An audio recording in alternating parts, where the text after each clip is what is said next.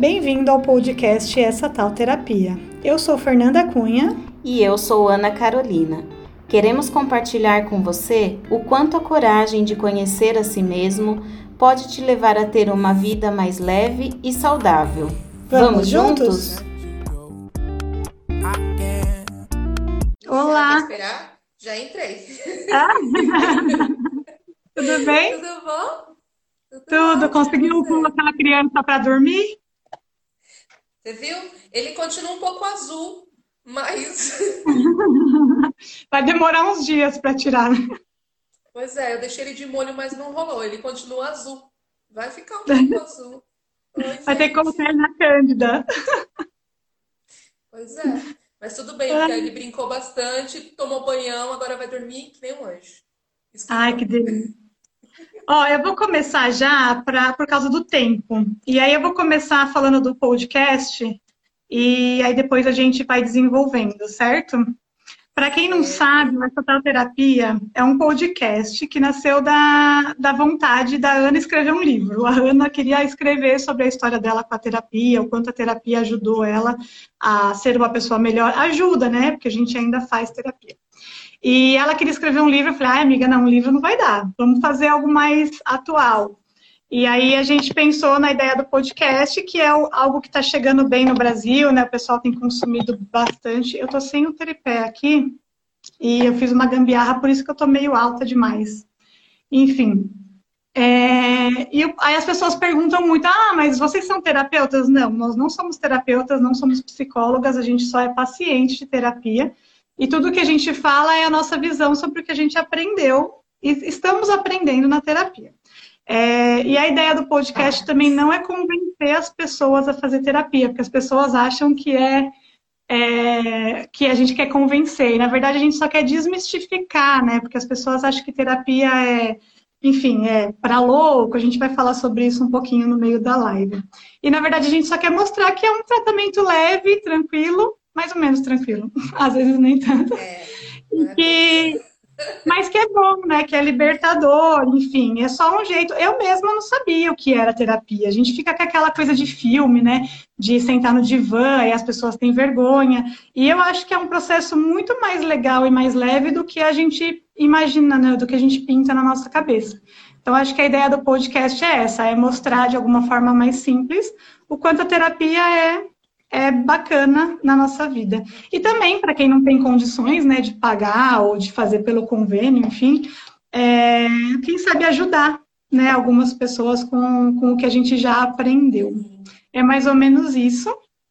É, enfim, espero que as pessoas escutem, curtam e tirem algum proveito. Tem algumas pessoas que já falou para mim, ah, eu escuto e já até usei alguns dos seus argumentos em alguma discussão.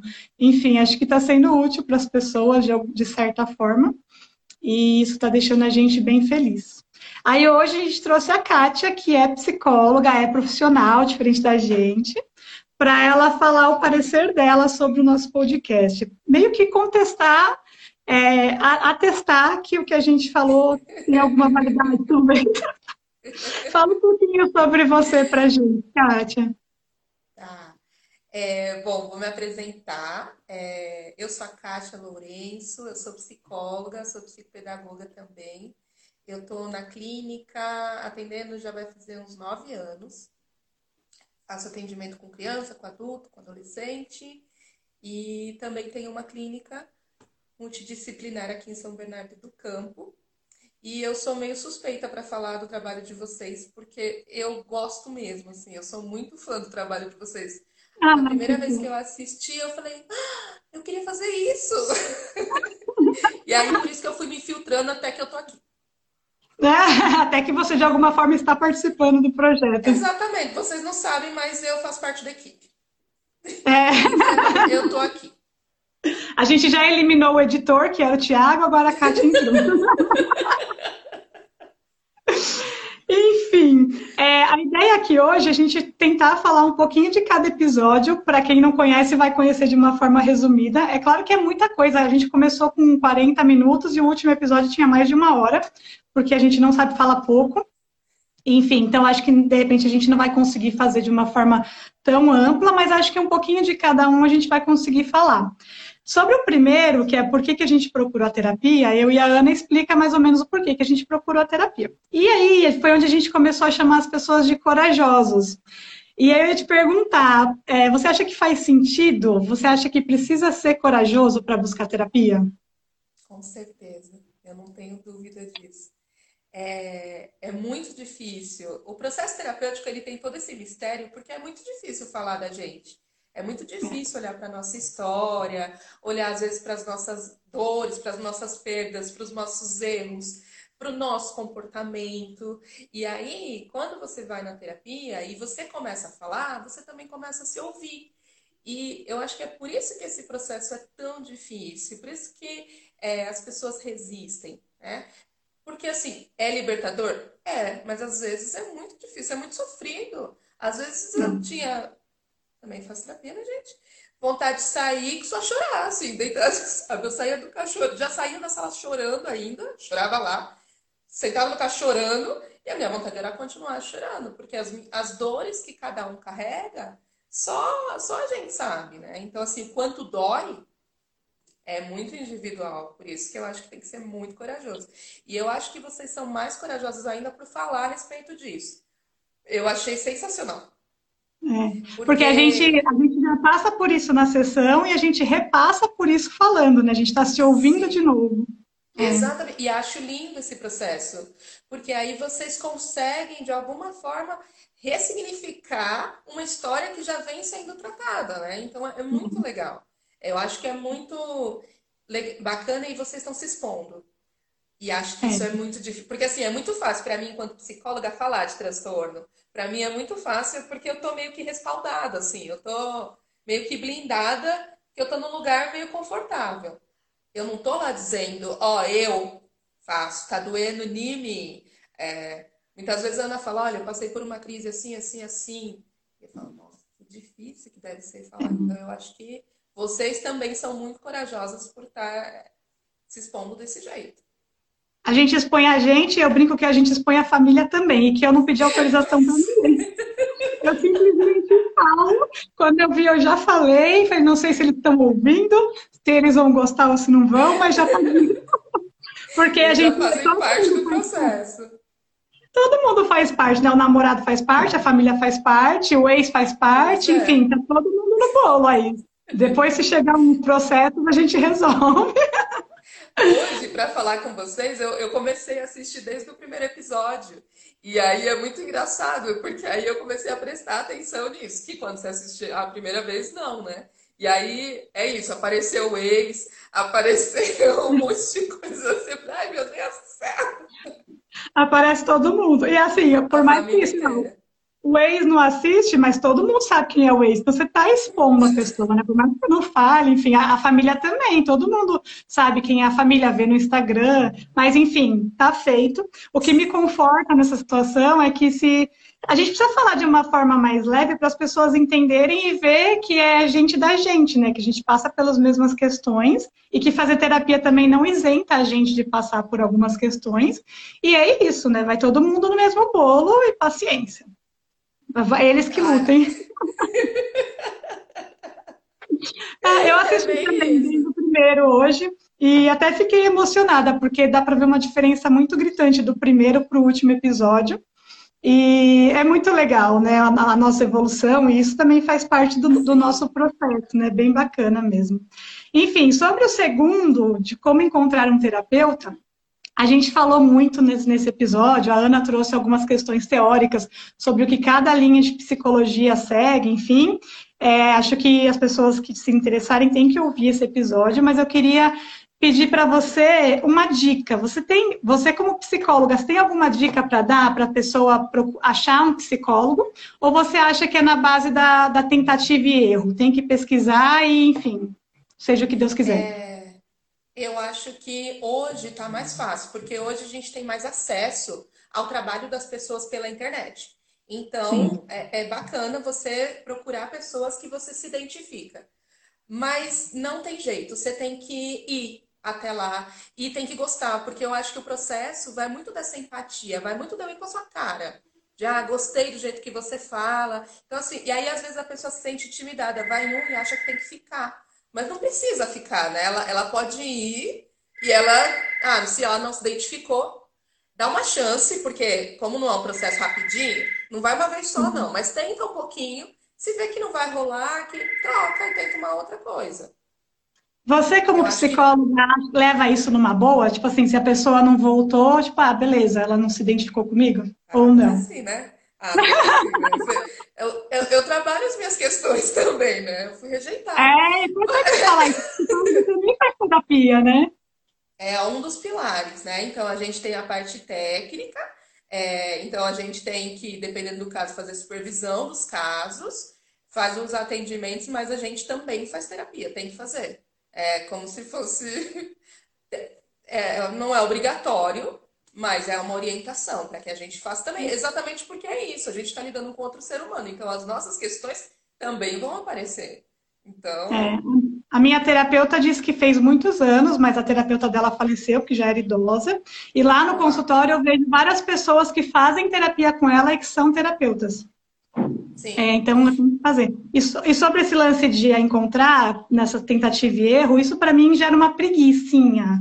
E aí, o que eu falei no podcast, que eu acho que pode ser uma dica valiosa, é você verbalizar que você está procurando. Então, você conversar com as pessoas, porque foi assim que aconteceu comigo. Eu estava procurando, fiquei falando com um monte de gente, até que uma amiga minha, que eu me identifico muito, porque ela tem o mesmo estilo que eu, assim, ela, ah, eu tô indo numa e eu gosto, acho que você vai gostar. E aí eu fui e foi meio certeiro. Então, verbalizar, porque as pessoas conhecem, te conhecem, né? Sabe se você fala muito, se você fala pouco. E aí talvez você encontre uma indicação por aí, né? É, eu acho que isso vai muito do nosso jeito, querendo ou não, né? É. Uhum. A Ana tá passando mal de vontade de falar. É, ela tá sofrendo. Na outra live era eu que tava nessa posição. Agora ela vai ficar aí sofrendo junto comigo. Enfim. Eu falei para ela que ela pode falar, porque eu estou lendo aqui de, de certa forma. Está subindo meio rápido, mas eu estou conseguindo ler algumas coisas. Eu não vou é, conseguir ver mensagem não... porque meu WhatsApp está só no celular, não está no notebook. E é bom que ela vai respondendo as pessoas que a gente não consegue é. responder, né? Ela está de backup é. aí, está de, é, tá de administrativo. Precisa fazer assim mesmo. Enfim, no terceiro episódio, a gente. Ah, eu adoro o terceiro episódio também. Aliás, eu adoro todos, né? Por que, que a gente resiste fazer terapia? Para mim, a gente falou acho que 10 motivos. Eu falei cinco, a Ana falou cinco. Para mim, o que mais grita é que as pessoas ainda acham que terapia é para gente doida. Isso se criou, não sei da onde, né? Enfim, e a gente até falou no episódio que a gente ia procurar e não procuramos, da onde que vem essa história, mas a verdade é que todo mundo, ah, não, não sou doido, não vou fazer terapia. E isso para mim, é, eu acho que é o que mais é o mais gritante mesmo. Você acha que é ou você acha que tem outros motivos que faz as pessoas não procurarem terapia? Eu adorei esse episódio, de novo. Legal. Eu ia sozinha. É muito bom. Porque é muito verdade. Todos os momentos que vocês forem colocando lá, é, que vocês foram colocando. Ah, é porque é coisa de louco. Ah, é porque é o meu amigo que precisa. Ah, sabe assim, eu não tenho nada com isso. Assim, tem tudo, tem tudo a ver. É uma questão cultural, sim. É, até que a, a, psicologia é relativamente nova, né? Se a gente parar para pensar, a gente tem aí 50 anos. Assim, é, é relativamente novo. 50, perto das outras. É, então, assim, perto das outras profissões, então a gente é relativamente nova. Então eu acho que é um processo até que natural. A gente é, desmistificar essa ideia vai levar um tempo. Eu acho que o trabalho de vocês ajuda nisso. É, é essa coisa do. Que elas estão falando, ah, você que precisa de terapia. Gente, parece xingamento. As pessoas é, falam assim, vai se tratar, vai se tratar, faz terapia. Gente, que bom se as pessoas fossem se tratar, não ia ter tanta gente maluca aí, né?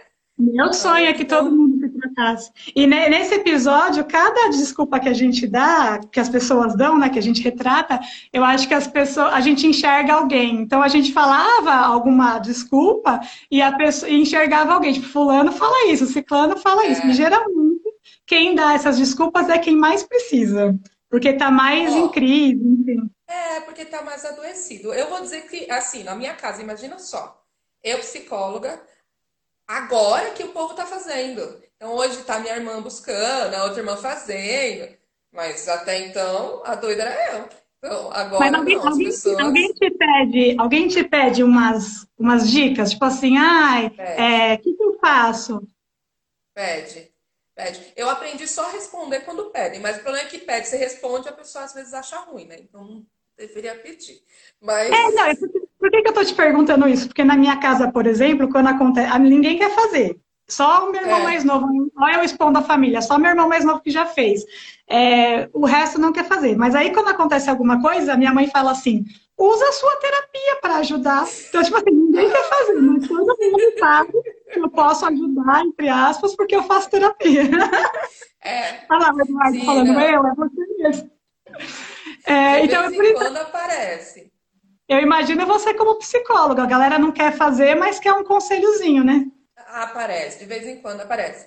Mas eu, é, eu acho que a pior parte é as pessoas acharem que você está analisando elas. Assim, a pessoa nem me conhece, eu estou conversando, e aí a pessoa acha que eu estou analisando. E eu digo que eu não faço isso sem pagar. Eu, eu cobro para analisar, eu não faço isso de graça, não. Mas você não analisa mesmo? Olha, no geral, assim, é óbvio que dependendo da situação, uma situação, contexto, mas olhar para você e falar, ah, tô te analisando. Não. Ah, não faço é. não, gente, desculpa. É, é muito desgastante, né? Não, porque tem, é diferente. A gente pega, por exemplo, em família, a gente conhece a situação. Né? Então, é como se você conhecesse o caso inteiro. Aí você avalia o caso, é outra coisa. Agora, olhar para a pessoa e, e, e, ficar analisando ela, não. Eu acho que mais no começo da faculdade, que você sai meio louco assim para fazer essas coisas. Quer fazer com todo mundo. Aí não faço mais, não. É, porque é desgastante, né? Eu fico pensando como que é a cabeça de vocês, assim, para lembrar é. de tudo. A minha psicóloga lembra de coisas que eu não lembro. Eu falo, nossa, sério? Eu nem lembrava disso. É muito louco. Então é, é pesado, né? Emocionalmente, é, intelectualmente falando, é desgastante, né? É, é cansativo, ah, assim, parece um minuto, não... deixa eu ver. O que, que ela quer falar? É que eu tô com, abrindo o notebook, peraí. Ah, é, sobre essa questão de procurar Vocês estão ouvindo? que te, né, que você se identifica. Tem uma amiga minha que, que tem ouvido os nossos episódios, né, mas ela começou de trás para frente. E aí um dia ela veio me falar, ah, eu estava ouvindo o podcast de vocês, tal. E eu queria dar uma sugestão para vocês falarem sobre como que a gente consegue se identificar com os psicólogos.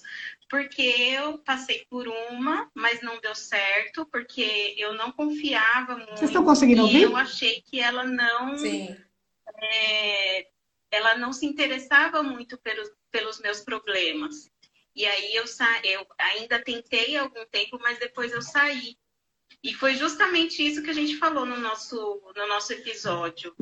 E, e aí depois ela foi em uma outra, uma outra profissional e agora ela falou que ela ama a terapia, que está fazendo muito bem para ela. Ah, então, às vezes, a gente não gosta né, da terapia porque simplesmente a gente não achou um, um local, uma pessoa para acolher a gente, né?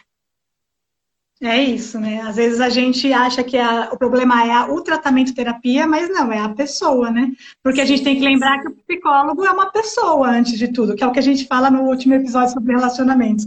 É, é um ser humano, e aí tem uma questão de identificação, né?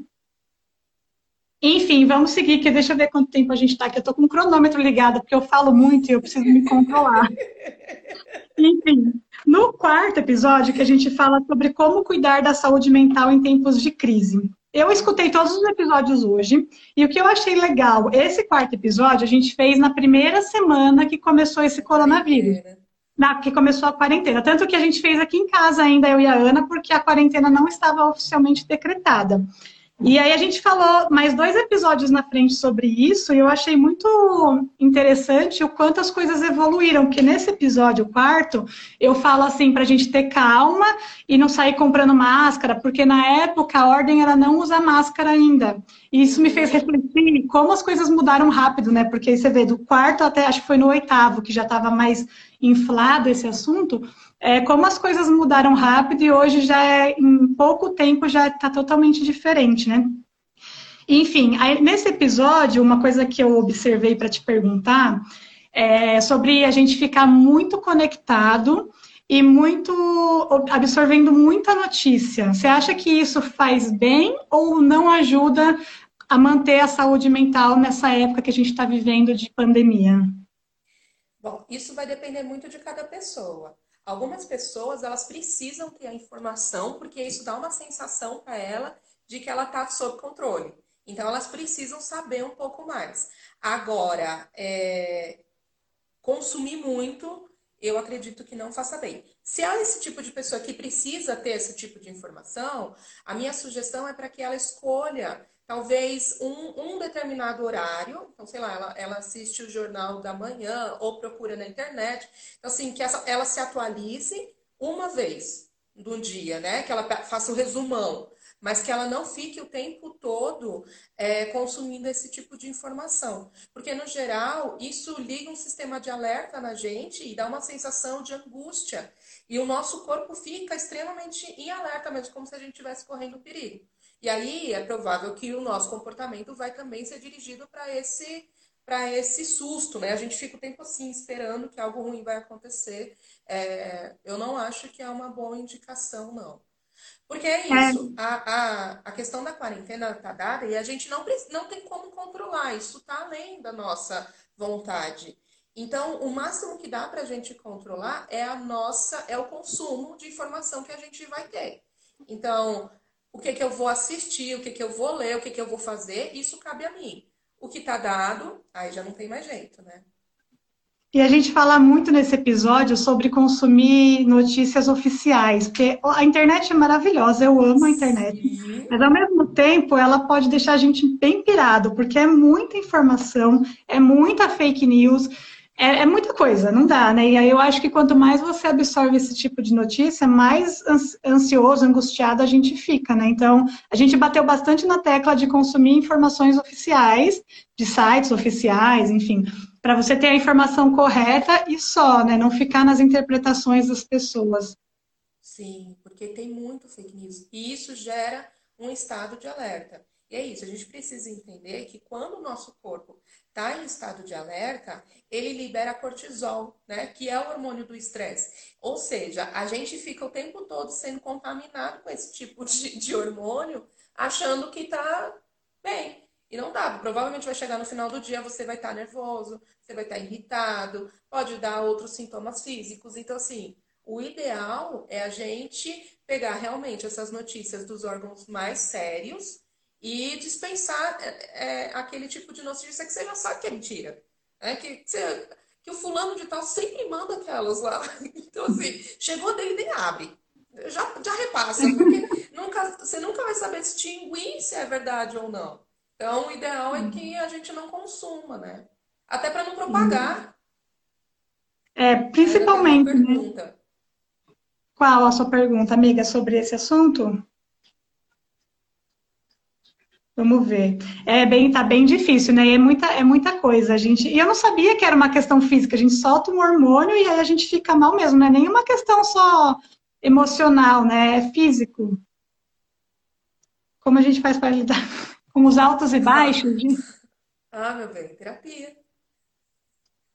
Eu acho que é... nessa época que a gente está vivendo, está impossível ter uma vida linear, né? Tá todo mundo meio altos e baixos. Tenho conversado sobre isso com bastante gente. Tem, eu até brinco com a Ana que a gente, a gente intercala. Uma semana ela tá mal, na outra eu tô. Mas uma se ajuda, porque o dia, a semana que ficar as duas mal, a gente vai se afundar. Porque tá todo mundo tendo esses altos e baixos, né? É, então, eu acho que é, é bem isso, assim. É, e acho que é normal, viu? Estranho seria se tivesse todo mundo feliz, você não concorda? Não é tão é. estranho se tivesse todo mundo preso em casa, tudo fechado e todo mundo feliz. É que a gente nunca reação... nada disso, né? Eu falo aqui no. Brasil, a gente nunca passou por nada extremo, né? Nem um terreno, nem uma neve, assim, uma tempestade de neve, nem um terremoto, nem um tsunami. Então a gente está assustado, com tudo e principalmente porque é a primeira vez que, pelo menos a nossa, né, no, no, nosso nível de vida aqui entre quem nasceu agora e quem tem 100 anos, passou, está passando, né? Então não é, não é uma coisa muito fácil. Ah, enfim, é, eu acho vamos... que é isso. Eu, eu, eu sigo a, a, a ideia de que a gente precisa ir viver um dia de cada vez. e aceitar aquele dia que você não está tão bem, então que você precisa descansar. Então você descansa. É, tentar, tentar entrar em contato com pessoas bacanas. Então, aquele dia que você não está muito legal, procure aquela pessoa que pode te auxiliar. É, e de alguma forma você encontrar a estratégia. A gente precisa ser muito criativo nessa época. Eu acho que a criatividade é a nossa saída. É, para tudo, né? Para trabalhar, para lidar com a família, com as, com as crianças e para lidar com a gente mesmo. com todo mundo. Enfim, aí no episódio... vai acontecer. É, eu acho que ninguém vai estar tá ileso, na verdade. É... Uhum. Só não pode deixar ficar muito baixo, né? Se ficar muito constante embaixo, aí é bom procurar ajuda. Né? É.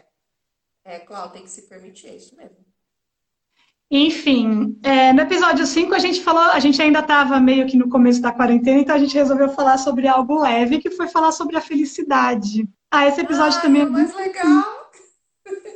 Ele é bem fofinho, ele não tem tantas visualizações, é, tanta, tantas é, pessoas que escutaram no podcast, porque no começo ele deu problema, enfim. Então, se alguém não ouviu e puder voltar lá, porque ele é bem fofinho mesmo. E aí eu escrevi aqui, né, uma anotação que eu fiz para conversar com você. Eu acho que a felicidade é um exercício e é, um, é merecimento, porque a gente tem muito essa, essa ilusão de que ah, tem que sofrer para ser feliz, ou tem que trabalhar muito para ser feliz, depois vai ser feliz. E eu acho que a gente tem que ser feliz no agora. E o ser feliz não é ser super feliz o tempo todo, né? Mas eu acho que é encontrar pequenos momentinhos de felicidade no dia a dia, o tempo todo, mas assim, não uma coisa grandiosa pequenas coisas, né? É, você acha que é mais ou menos isso? Ou você acha que a gente viajou? Ah, eu acho que é um dos episódios mais lindos. Eu adoro esse, da felicidade. E é é, acho que a gente tem uma ideia ilusória com relação a ela. A gente imagina que um dia eu vou ser feliz. O uhum. resto da vida, né? Que isso vai ser uma constante. E não é, ninguém suporta, ninguém suportaria tanta felicidade assim. A gente vive momentos felizes. Esses dias eu participei de uma, uma, de uma live onde nós estávamos falando sobre felicidade de mães na quarentena. Gente, a gente está surtando. Quem está na quarentena está surtando aqui. Então, assim, da, a, a, no dia que eu fui gravar a live, eu, eu liguei para a colega e falei assim: então, eu não sei como é que dá para ser feliz na quarentena com o filho. Eu vou falar disso, mas eu não sei como é que faz. Porque é isso, assim, é muito difícil. Mas existem bons momentos na quarentena. Né? Hoje, quando a criança estava toda azul, é lógico que eu dei uma surtada. Mas depois você fica feliz. Quando ela aparece com aquela cara toda azul, comendo tinta, aparece aquele cabelão de manhã. Então, assim, acho que na vida é um exercício mesmo. De pequenas. É porções diárias de felicidade. Essa busca uhum. para que a gente possa encontrar alegria, que a gente possa encontrar satisfação nas coisas simples da vida, né? Não é assim, ah, um dia eu vou ser feliz. Isso nunca vai chegar. E se a gente chegar, ah, quando eu ganhar na, na, na Mega Sena, eu vou ser feliz. Não vai. Você vai ficar feliz naquele momento. Vai dar dois dias, você vai estar reclamando, porque isso faz parte da gente, né? É por isso que a gente busca as coisas que a gente quer mais, mais, mais, mais. Por causa dessa, tá dessa insatisfação. Tá sempre buscando e parece que nunca chega, né? Pois é. Então a gente aproveita a travessia e vai encontrando esses pequenos, esses pequenos prazeres da vida aí. E quem não assistiu, a Priscila episódio, assiste, por favor. É, ele é lindo. A Priscila perguntou aqui se a gente acha que a felicidade é um estado de espírito. Eu acho que faz parte, assim, porque, por exemplo, um dia que você tá mal, você, vamos supor, na quarentena, tem um dia que você acorda super para baixo, as notícias são ruins, você tá. Semana passada eu tava de TPM, não tinha nada que, que ia me fazer feliz, porque eu não tava bem. E assim, e tá tudo bem também, um dia não ter nada de feliz. Eu me irritei com todo mundo, briguei com a minha mãe, briguei com os gatos, porque tem dia que a gente, nosso estado de espírito não tá legal. Mas eu acho que o que a gente tem que tomar cuidado é para não tornar isso frequente. E quando a gente está numa situação linear, né? Porque a nossa situação mesmo não é nem muito feliz e nem muito extremo, né? Triste. É você tá Essa normal. É. E aí você encontra pequenas felicidades no seu dia a dia, né? Eu gosto, eu tenho observado, isso é um exercício. Eu costumo falar em alguns é, episódios que não é automático, coisas que são automáticas e que não são. Porque eu acho que a gente falando assim, parece que ah, eu tenho que ser, eu tenho que ver felicidade em tudo do nada. E não é do nada, é um exercício, né? Você vai ter que ficar igual aprender coisa na escola, enfim, você tem que ficar lembrando de, de lembrar. Então, assim, eu acordo hoje com os meus gatos em cima de mim e eu falo, eu, eu lembro de agradecer porque eu adoro ter eles na minha vida. Então, eu estou procurando não levar isso como uma coisa normal. Ah, tenho gatos normal. Não, é tipo, nossa, que sorte a minha ter esses gatos, que eles vieram para mim improvar a minha vida. Então, assim, é um exercício, não é uma coisa que vem automaticamente natural. Mas é lógico, tem dia que você não tá bem, você não vai, tá, você não vai conseguir enxergar a felicidade em nada, né? É, eu acredito que a gente pode estimular atitudes que ajudem a, nessa, nessa sensação. Porque é igual a gente não falou que quando a gente fica nervoso, o nosso corpo libera cortisol, que é o hormônio do estresse. Quando Sim. a gente também cria é, situações positivas, o nosso corpo também libera substâncias que fazem com que a gente se sinta bem. Então, existem estudos que comprovam a eficácia da gratidão, por exemplo, da compaixão e da própria felicidade. Então, assim, você estimular isso na sua vida como um exercício mesmo, é comprovado é, cientificamente que é muito positivo. Ah, então não é coisa de gente zen, é coisa que realmente o corpo não, responde? o corpo responde. É aí que tá. Esses dias eu vi uma, alguma coisa falando assim, ah, esse pessoal good vibes. Não é good vibes, gente. É, é que a partir do momento que você passa a exercitar isso, o seu corpo se sente bem e aí você quer mais disso. E aí a sensação de plenitude que aquela pessoa vai ter vai ser diferente daquela outra pessoa que não exercita. Aí parece que você está fora da casinha. Mas não é isso. É, é um exercício mesmo. Muitas vezes a, é, a maneira como a gente enxerga determinada situação vai fazer toda a diferença na reação que a gente vai ter. É muito interessante. Não Agora, besteira, não. É, é comprovado uma... cientificamente. Achei o máximo, porque eu achava que era só da turma zen. Todo mundo fica, ai, você é toda zen, só vê o mundo é, cor-de-rosa. É, não, não é, não. E, e, mas por que, que a gente tem que. Agora, ó, já estou fazendo uma sessão de terapia aqui, viu, gente? Por que, que a gente é. tem que exercitar isso? E por que, que isso já não é original de fábrica no ser humano, por exemplo? Olha, eu, aí eu já não sei te dizer, aí eu vou, vou não, pedir para os universitários. Eu acredito. Me veio isso na cabeça agora, porque ia ser mais fácil, né, se a gente não precisasse lidar com isso. Eu acredito que a questão ambiental vai fazer toda a diferença.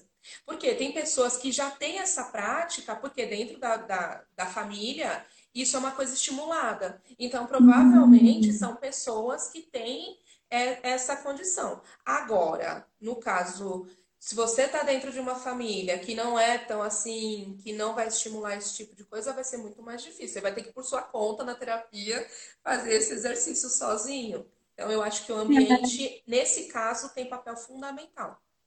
É, pensando agora, as pessoas do nosso passado, né, tipo nossos avós, por exemplo, eles não viviam é, para viver uma vida legal, vivia para trabalhar, se sustentar, era nascer, Sim. viver e morrer, né? Não tem essa coisa de é, então, acho que é uma coisa cultural mesmo que a gente tem que trabalhar contra, né? Que é você viver a vida de uma maneira mais próspera e não só viver para pagar boleto, né?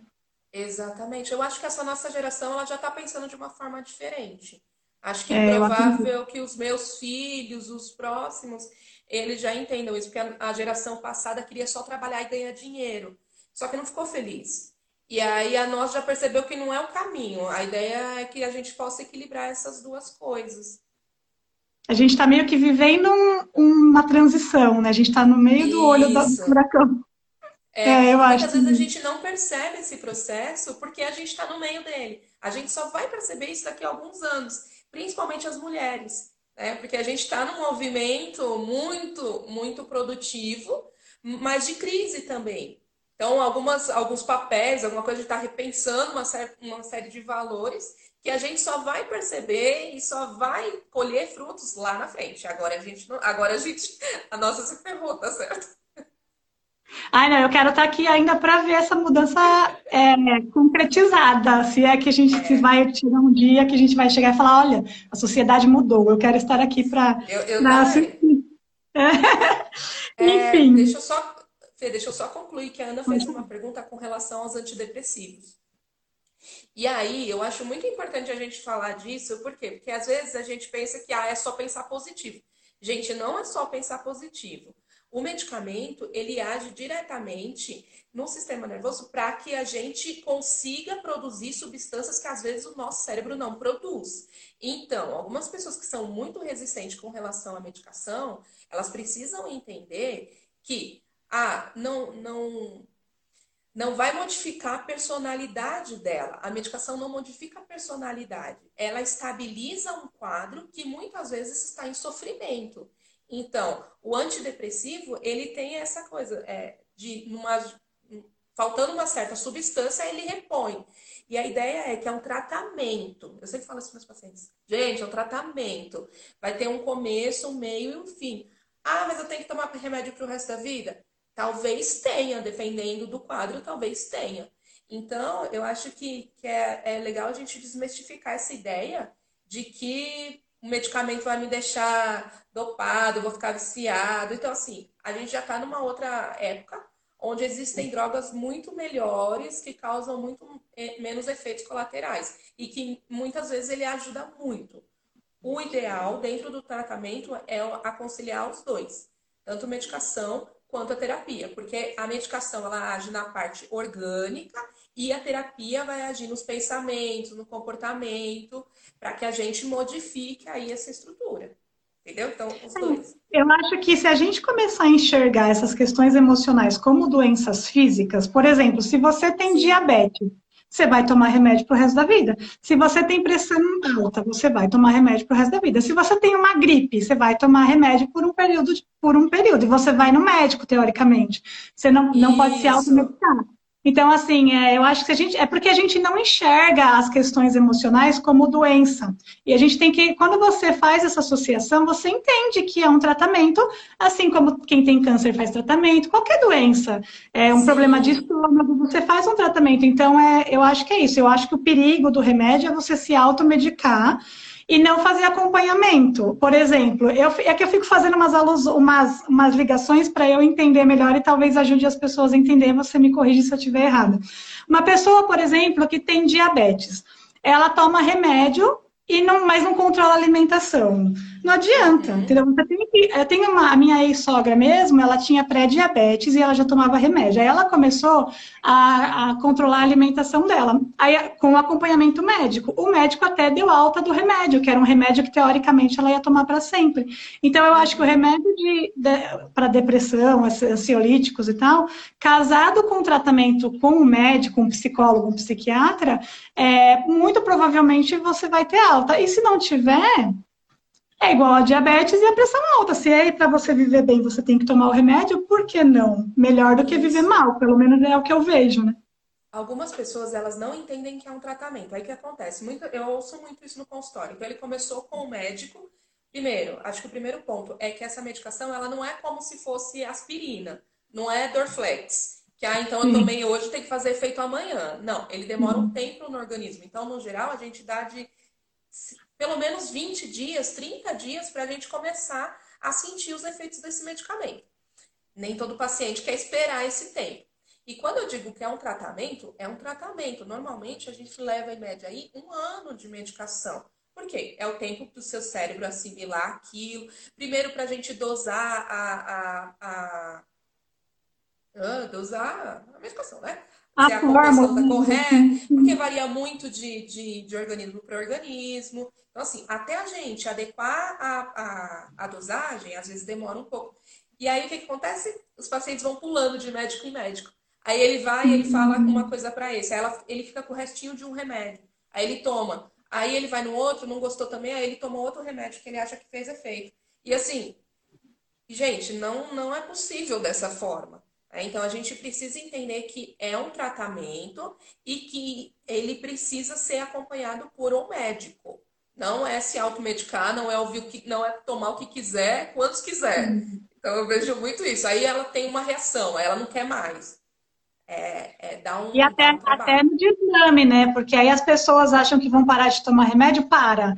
E aí começa a ter algumas crises de abstinência e tal, acha que tá viciado. Não é que tá viciado, é que o remédio você tem que eu não sei porque eu nunca tomei, mas eu sei é. que existe um jeito certo de parar de tomar, existe o certo de começar e o jeito certo de parar. Então não é assim, ah, vou parar e pronto. É igual tomar antibiótico, né? Não dizem que se você toma errado, é, o corpo cria uma bactéria ainda maior, né? Ainda mais uhum. potente, enfim. Então é um tratamento. E a pessoa que está te medicando, ela estudou para isso, né? Então a gente precisa Exatamente confiar no profissional e é até o fim. Isso. É. A gente é um vai trazer um psiquiatra daqui três semanas, se eu não me engano, e provavelmente ele vai conseguir falar com a gente ainda mais sobre esse assunto, ah, porque eu acho que é muito ótimo. importante, sim.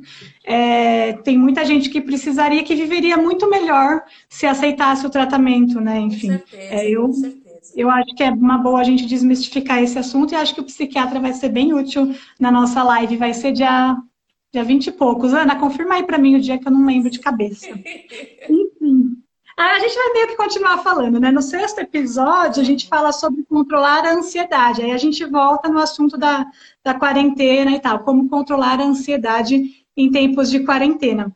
E o que eu achei mais engraçado, é, mais surpreendente nesse episódio foi a Ana sempre pesquisa sobre o assunto na parte é. técnica. Né? A Ana é o cérebro desse podcast. Eu só tô de. de, de tô e ela, ela falou, eu fiquei super surpresa, que ela falou que a ansiedade é um sentimento inerente ao ser humano. Todo mundo sente ansiedade. É. A gente tratava, eu pelo menos, tratava como uma doença. Tipo, ai, ah, sou ansiosa. Como se fosse uma doença. Tipo, sou depressivo.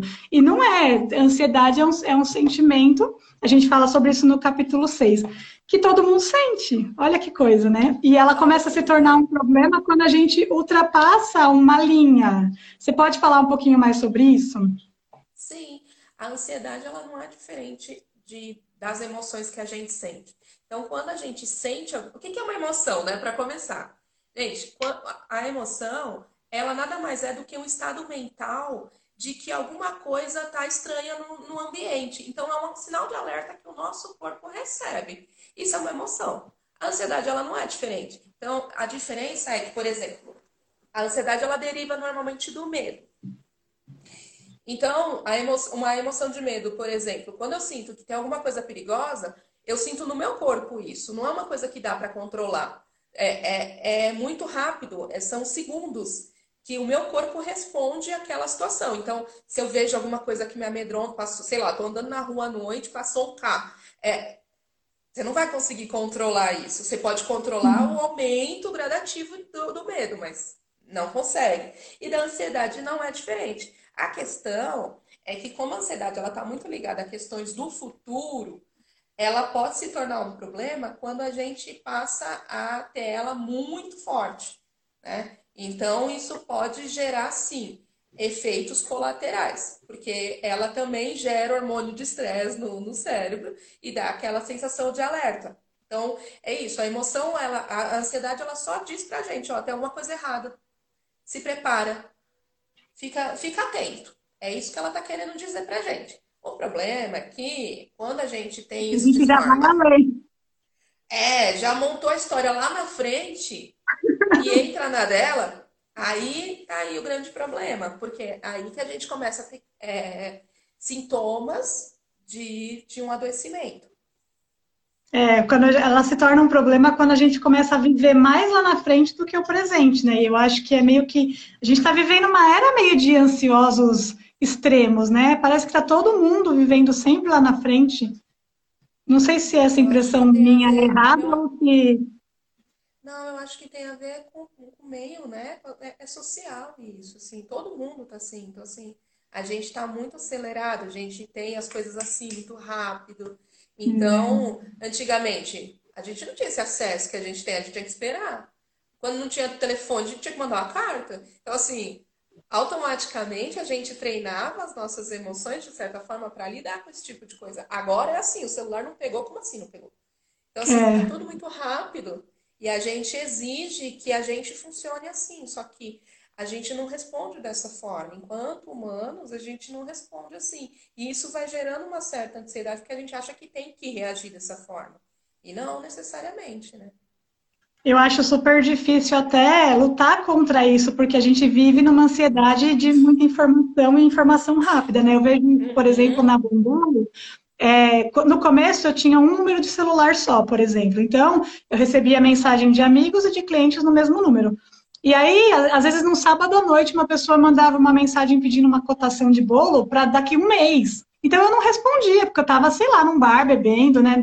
E as pessoas mandavam muito ponto de interrogação, tipo assim, você não vai responder? Porque como a pessoa mandou e viu que eu entrei, eu tinha que responder. Ela não conseguia nem Sim. pensar que era sábado à noite.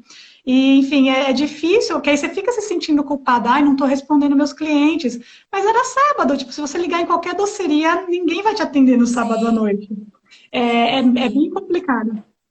É bem isso gente, mesmo, assim, a, a gente, gente perdeu essa noção de tempo, né? A gente perdeu. Agora, a qualquer hora, agora, qualquer dia, dia. Isso, e acha que você tem que responder. Então, assim, você sente que tem que dar conta. Não tem porque não é uma obrigatoriedade, né? Eu não sei, é, deveriam ter regras de, de etiqueta é, para as redes sociais, mas... Eu resolvi, eu criei, eu coloquei um número, deixei esse número para Bombolo, peguei um pessoal para mim, e agora o WhatsApp manda mensagens automáticas, uma respostinha básica, e aí é, deu uma amenizada. A gente tem que ficar... É, tem que ficar arranjando formas de, de, lidar com isso, senão você pira junto, né? Você vai ficar sempre dando conta de tudo, e não dá para dar conta de tudo, né? Infelizmente não. E é isso que faz com que a gente. Infelizmente, né? a gente não é. dá conta. Enfim, no sétimo episódio, eu quero falar bem rapidinho sobre o sétimo, já dando um spoiler aqui, que é o assunto que a gente vai falar na semana que vem com a nossa convidada, que é sobre a autoestima em desconstrução.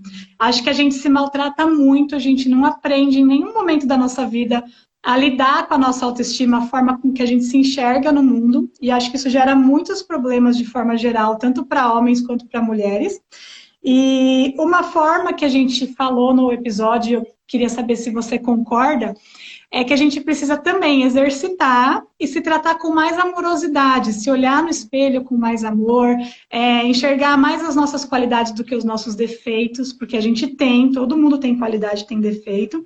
E aí eu acho que esse pequeno exercício, assim como o exercício da felicidade, vai cada vez mais ficando automático e fazendo com que a gente tenha uma boa, uma relação melhor com a gente mesmo. Você acha que isso é um caminho? Você tem alguma outra dica para gente? Acho que é, é, a ideia que vocês trazem de construção e desconstrução de algumas coisas é perfeita. Porque é isso mesmo, né? Ao longo da vida, a gente vai se construindo, destruindo, reconstruindo, e acho que sim. Às vezes, em determinado momento da vida, você passou por alguma dificuldade e você não teve essa capacidade de se amar tão bem. Mas ao longo dela, você pode criar isso, né? Você pode construir isso e aí desconstruir a ideia que você tinha a seu respeito há um tempo atrás. É, eu acho que é, é, é exatamente esse o processo. É, a gente vai falar com uma menina semana que vem, eu vou colocar depois no Stories que ela teve bulimia e tal, enfim, é bem legal. E ela trata bastante no Instagram dela sobre essa questão da autoestima. Eu acho bem interessante e acho que a gente super precisa, porque a gente é quase massacrado, né? Pela, pela nossa autoimagem, pelo que, pela forma como a gente se enxerga, né? Acredito que as mulheres sofrem principalmente com isso, né? Os homens eles sofrem no sentido de que eles têm que ser provedor, têm que dar conta, têm que pagar, têm, né?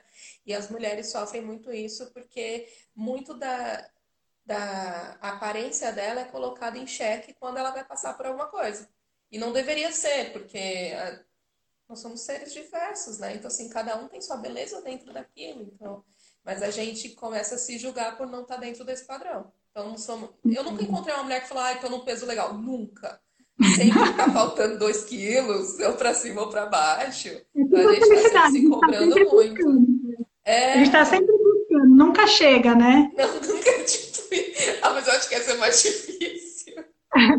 Nunca chega, não sei o que acontece, mas acho que é porque a gente fica buscando o impossível praticamente, né? É, não que seja impossível, é, o impossível é você se o possível é você se resolver e se gostar a partir de agora, né? Não ficar sempre buscando lá na frente também. Sim, acredito que é uma grande questão de aceitação mesmo, de aceitar e de, de aprender a gostar. É, e gostar do processo, porque se você está incomodado, você pode mudar. Ninguém está dizendo aqui que você não pode, né? Sim. Mas gostar do processo, né? Se gosta que nem eu falo, ah, eu não gosto da minha barriga, mas eu levo ela para praia mesmo assim. Porque enquanto ela estiver aqui, eu vou deixar de ir na praia. Eu amo para praia, então as pessoas que não olhem para minha barriga. E pronto. É, Mais ou menos assim. Mas é um exercício. de autoaceitação mesmo. É, a gente vai aprofundar isso na semana que vem, porque eu acho que é um, um assunto bem legal. Enfim. Aí no, a gente já está no oitavo episódio, estamos chegando no fim, acho que a gente vai conseguir falar de tudo. É, aí no oitavo a gente fala sobre o medo. Foi até uma sugestão de alguém que colocou lá nas nossas caixinhas de pergunta. E as pessoas queriam saber como lidar com o medo. E aí a gente levantou algumas questões. Basicamente é, se der medo, vai com medo mesmo, né? Porque, é, como você já falou, o medo é uma emoção e a gente sente, né? Não tem como. Mas a gente precisa aprender a lidar com ele. Eu acho que é aprender a não dar muita voz para ele, porque acho que a gente dá muita voz para o nosso medo e a gente acaba se boicotando. Você acha que é isso mesmo ou a gente tem algum outro segredinho para lidar com ele? Eu acho que medo não tem jeito. É enfrentamento. A gente tem que. É porque ele assusta é, a gente a um ponto de paralisar, não permitir que a gente, uhum. às vezes, siga na nossa caminhada. Então, a gente se boicota muito por conta do medo. Então, eu acho que não tem jeito. Está com medo, vai mesmo com medo, enfrenta. Às vezes, né, em doses homeopáticas, a gente não precisa é, se expor, né, e, e ficar mal por conta disso, mas o enfrentamento eu acredito que seja a melhor opção. É, a gente fala lá que é, tem muito a ver com a questão do novo, né? O cérebro não gosta muito do novo, de sair do confortável. E aí, quando você se, dá, você se depara com alguma situação, a primeira coisa é ele falar para você, não, fica onde você está, não vai.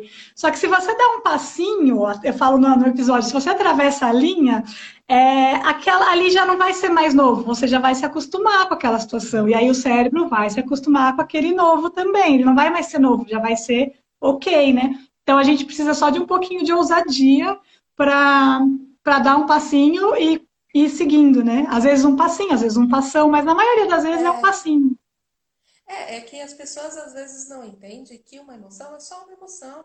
Ela vai passar. Então a gente tem que esperar um pouquinho, a gente precisa dar um tempo para que a gente possa assimilar isso. Então a gente tem aquilo, uma emoção como se fosse uma, uma verdade, como se fosse real. E ela não é, ela é só um estado, né? E é passageiro. Então, às vezes a gente não consegue esperar esse tempinho. Então, deu medo, espera um pouquinho. Vai de novo. Sabe? E com todas as outras emoções não, não, não é diferente. Então, assim, ah, eu senti isso, é, sei lá, toda emoção ela vem para proteger a gente. O medo não é, não é diferente das outras. Imagina só, como é que a gente ia ficar se lá um tempão atrás a gente não, não tivesse medo? A gente ia se meter em várias enrascadas. Então, ao longo da história, o medo ele foi protegendo a gente, foi cuidando da gente, para a gente é, fugir, para a gente ou resolver, afrontar. Então, assim, todo o nosso corpo se mobiliza para ganhar força para correr ou para enfrentar. Isso não é lindo? É maravilhoso. A questão é, é que hoje a gente não precisa mais fugir. Então, aí que está o grande problema. A gente entende que aquela sensação não vai passar nunca. Mas ela vai passar. Então a gente precisa dar um tempo para o nosso organismo se adaptar, para a gente tentar passar essa linha aí que você está dizendo. É, e não precisa ser uma coisa extraordinária, assim, tipo, ah, eu tenho medo de altura, então você tem que pular de paraquedas. Não é isso, não, também. Não, não. É, Mas, é isso. É, eu quero, é lá, dá uma olhada. Às é, vezes não é tão ruim. Tipo assim, você tem medo de altura? Então começa indo no andar de cima de uma casa e vai na varanda. Olha um pouquinho para baixo. Começa aos e... poucos, assim você tem espaço. E vamos te levar. Daqui a pouco você está andando de avião e quem sabe não pulando de paraquedas. É, exatamente. Então, assim, e às vezes a gente precisa de uma força maior para poder é, enfrentar. Eu tenho muita mulher que tem muito medo de dirigir. Mas quando aparece uma necessidade, elas enfrentam. E eu acho muito legal, porque depois está dirigindo para tudo quanto é canto. E, e, é, e é dá uma sensação boa, né? Uma sensação de ter conseguido superar uma dificuldade. É, nesse episódio eu até falo sobre meu pai. Olha, eu expondo a família de novo, hein? Meu pai morre de medo de avião. Ao, ao vivo agora. É. Ele morre de medo de avião, só que ele ama muito viajar, ele ama muito ir para o Nordeste. Então, o amor dele por estar lá é, faz com que ele supere, supere não, que ele enfrente o medo. E aí ele vai com medo mesmo. Ele adquiriu as técnicas dele também, coloca fone de ouvido, leva o joguinho. Ele vai comer. Quando meu irmão morou nos Estados Unidos, meu pai foi para Nova York. Ele ficou com a gente 10 horas no avião, por causa do Eduardo puxa-saco. Então, assim, a vontade dele de meu irmão era maior do que o medo dele de andar de avião. E ele foi. Então, é isso. Você tem que ter uma motivação, né? A Priscila colocou, bora aprender a dirigir. Gente, todo mundo tem que saber dirigir. Dirigir é maravilhoso. Eu, eu amo. Eu brigo com as minhas amigas que não dirigem, porque eu falo, a gente tem que saber, a gente não pode ficar dependendo do nosso para levar a gente para os lugares, não. Eu Enfim. não gosto de dirigir, não, mas eu gosto da, da, da liberdade. Mas você sabe. Sei, mas não gosto, não faço questão. Mas, mas eu sei gosto... também. Mas eu acho que é essa questão da dependência, de não ficar dependendo mesmo. Eu gosto de saber dirigir. Se tiver alguém que dirija, que eu confio, Isso. tipo meu irmão, é, aí eu tenho. Mas se é alguém que eu não confio, eu prefiro eu. Então, eu gosto muito de saber dirigir. É, tenho uma diferença né, de gostar de saber e gostar de dirigir. É, é isso. Vamos, é, agora a gente tem que correr, mas só falta dois. É, o nono, a gente falou sobre o distanciamento social, de novo, voltando no assunto da quarentena, que a saída é para dentro. É, você tem percebido nas suas consultas, de uma forma geral na sociedade, que as pessoas estão buscando olhar para dentro? Ou você acha que elas ainda estão meio que, ah, não, depois que voltar vai voltar tudo ao normal, segue o baile? Não, eu acho que as pessoas. Eu quero acreditar, né? O meu lado otimista quer acreditar que as pessoas de alguma forma, não vai ser uma mudança rápida, mas eu acredito que de alguma forma a gente está olhando para dentro sim, querendo ou não.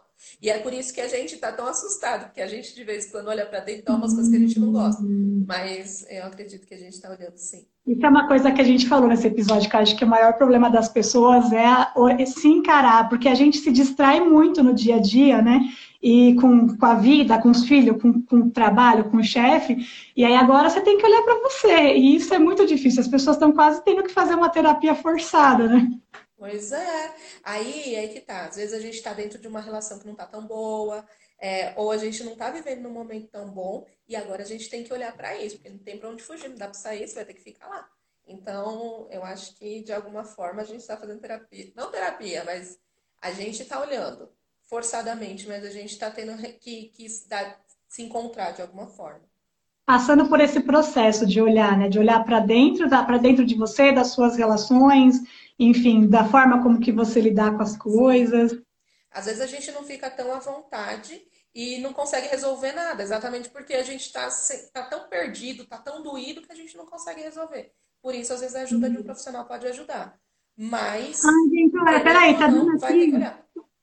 Tá dando aqui que daqui 15 segundos vai cair. É, para não cair na cara de todo mundo, é, vou desligar e a gente volta rapidinho, só para finalizar, pode ser? Mais cinco minutinhos? Pessoal, vocês ficam aí? Enfim, vamos finalizar rapidinho. Rapidinho nem tanto, né? Mas só falta o último tema, que é o de relacionamento, que foi o capítulo que a gente postou essa semana, aquele da semana passada e que finaliza aí a nossa primeira temporada sobre assuntos aleatórios. Na primeira temporada foi meio que as coisas foram acontecendo e a gente foi falando sobre. E sobre relacionamentos, a gente falou de uma forma geral, é, algumas dicas, talvez, algumas formas de, de lidar com as pessoas de uma forma mais leve.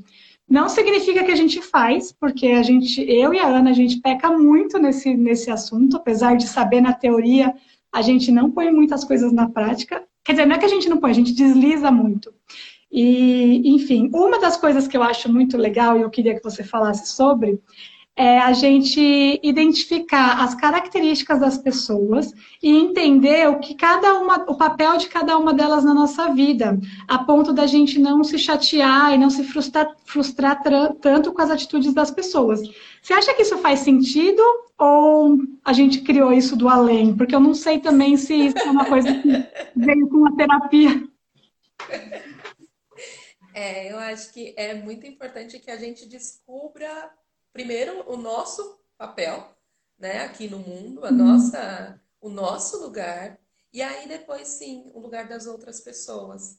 E que a gente consiga, eu acredito que a gente vai ter relações mais satisfatórias se a gente conseguir idealizar menos as pessoas e começar a olhar elas como pessoas reais mesmo, pessoas que têm defeitos, que têm suas experiências, que, enfim. Então, eu acho que isso promove encontros mais, mais verdadeiros. é tirar essa manta do. É, acho que a gente coloca uma, uma, uma cortina na frente das pessoas, tipo assim, de santificação. Ai, a mãe é santificada, o pai. Só que antes, eu falo muito isso no episódio, antes de ser pai, ser mãe, ser seu irmão, ser seu amigo, é um ser humano. E ser humanos erram, e ser humanos têm a sua experiência, então a gente precisa enxergar que, que é uma pessoa ali, né, que tem sentimentos, enfim. E acho que isso que dificulta muito, né? Essa ideia que a gente tem de, ai, ah, porque é, tem que amar muito o pai e a mãe, e às vezes tipo, é uma relação que não foi construída muito saudável, fica difícil de você ter esse, essa família margarina, né? É, eu penso que é exatamente isso, assim, a gente idealiza como as relações deveriam ser. Que alguém contou pra uhum. gente que devia ser assim, mas uhum. às vezes elas não são. É, a gente constrói isso, vínculo é uma coisa que a gente constrói e que leva tempo. Não é do dia para a noite. Então, eu vou ter vínculo, eu vou. Am... Não que você não ame essas pessoas, você pode amar essas pessoas, mas não necessariamente que você vai ter vínculo com elas. E então eu acho que leva tempo. É... A Ana está falando de quando trocam seus papéis. Quando trocam os papéis nas relações. Eu acho que faz parte disso, da gente enxergar o, que, o papel de cada uma na nossa vida, porque às vezes a gente, como filho, quer interferir, tipo assim, a gente se, a gente se sente como dando bronca no pai, por exemplo. Uhum. E por que, que a gente faz isso, né? Sendo que o certo é o pai dar bronca no filho. Mas eu acho que se somos todos seres humanos, estamos em evolução aprendendo junto. E aí, por que não você ensinar alguma coisa para o seu pai também, né? Porque tem isso, né? De ah, a gente tem que aprender com os nossos pais. Mas os nossos pais também podem aprender com os filhos, por exemplo, né? Eu, eu acho que vai depender muito de cada situação. Se isso é uma situação temporária, não tem problema nenhum, porque a gente vai passando por esses papéis mesmo. Então, é, é como, por exemplo, num casamento. Às vezes você é mãe do fulano, às vezes você é esposa, às vezes você é amante. Né? Então, você caminha por esses lugares. O que não dá é para a gente fixar ali. Então, ah, eu posso, em determinado momento da minha vida, eu ser a mãe do fulaninho, mas é temporário. Eu não posso me fixar ali. Então, eu não posso ser a mãe dele sempre. Né? Eu não sou mãe dele. Eu não sou a, sei lá. Eu, eu, então, eu tenho que saber o meu lugar e saber que eu posso transitar por outros, mas eu tenho um só. E a parte mais difícil, eu acho, é que a gente tem que saber que tem limite. Porque você não muda o outro. Isso, para mim, é, gente é o maior desafio, é você não conseguir mudar a pessoa. É bom, porque a gente tem responsabilidade das pessoas, mas é, às vezes você fala, é como se você já soubesse o caminho que você quer mostrar. Mas acho que a gente tem que deixar bem claro e entender que cada um tem o seu tempo, cada um tem sua trilha, né? Então, por mais que você tente mostrar, às vezes a pessoa não vai, ela não está preparada para aquilo naquele momento, né? Então, eu acho que é isso que a gente tem que aprender a enxergar e respeitar o espaço do próximo, né? Seja ele quem for, teu pai, tua mãe, seus irmãos, Exatamente seus amigos. Isso. A gente precisa entender que as pessoas têm tempos diferentes, que elas aprendem de forma diferente, que elas e isso tudo porque elas tiveram experiências de vida diferentes. Então, às vezes você fala uma coisa com a melhor das intenções, mas para aquela pessoa não uhum. serve, porque ela teve outras uhum. experiências que disseram o contrário para ela. E a pessoa está errada? Talvez não esteja. Né? É que a gente tem lentes que fazem a gente enxergar de determinada forma. Se a pessoa não trocar a lente dela, não adianta você ficar lá limpando. Entendeu? Não vai adiantar você chegar lá e falar, ai, peraí, deixa eu trocar seu óculos. Não vai adiantar, ela vai continuar enxergando da mesma forma. Então, eu acho que a gente precisa ser um tanto respeitoso mesmo, um pouco mais, mais paciente, é, ajudar sem interferir. Talvez seja essa assim, tem algum episódio, eu não vou lembrar qual, que eu falo isso, que tem algumas coisas na terapia, por exemplo, que eu rapidinho pego. Tipo, às vezes uma coisa que está me incomodando, ela fala de um jeito que eu na hora resolvo, entendo, bola para frente. Tem outros assuntos que eu falo desde que eu comecei. Às vezes eu olho para mim e falo, mas você está falando sobre isso de novo. Você ainda não aprendeu? Por quê? Também sou uma pessoa, também tenho meu tempo. Então, assim como eu tenho, você tem, todo mundo tem, né? Isso, é exatamente Mas é isso. Se alguém fala na mãe que, bate na mãe com 75 anos, gente, que isso? Não, gente, pelo amor de Deus, não pode bater em ninguém. Não pode bater. Olha, bater não é justificável. A gente está querendo, a gente tá aqui em missão de paz e amor. Vocês parem, pelo amor de Deus. Bom, acho que é isso. Que... Eu adorei. Podia ser mais uma hora aqui que a gente falaria tranquilamente. Espero que tenham gostado. Eu espero que isso, para quem não ouviu, é, tenha gerado curiosidade para escutar os episódios completos. o Eduardo falando que foi no episódio 9. Nossa, Eduardo, você ouviu mesmo, parabéns. Olha que bonito! é meu irmão. Quero te agradecer muito por disponibilizar esse tempo para a gente, por ser nossa fã, por apoiar o nosso trabalho nessa tal terapia. E por ser terapeuta e acreditar nas pessoas também, assim como a gente acredita, para um mundo melhor. Eu acredito que o trabalho de vocês é muito importante, porque ele dá a condição da pessoa perceber que fazer terapia não é algo para é, fazer ele sofrer, mas é algo que pode fazer com que se sinta melhor, que possa buscar qualidade de vida. A gente não nasceu para ficar sofrendo, gente. A gente pode ter uma vida melhor. A gente veio aqui para ser feliz, né? A nossa missão aqui é ser feliz. É exatamente então, o que eu penso. Encontrar isso, encontrar esse lugar. As pessoas, elas não precisam viver a vida infelizes, né? Então eu acho que. Ah, vamos lá, a Ana disse que vai mandar um áudio. Vamos ver aqui o que, que ela quer falar. Ela deve estar se coçando porque ela não participou dessa live aqui hoje. Eu tô achando o máximo, porque eu tô me vingando dela da última live. Ai, gente, eles estão brigando aqui. Minha prima disse que não é no episódio 9, é no episódio 7. Essa minha prima também assistiu.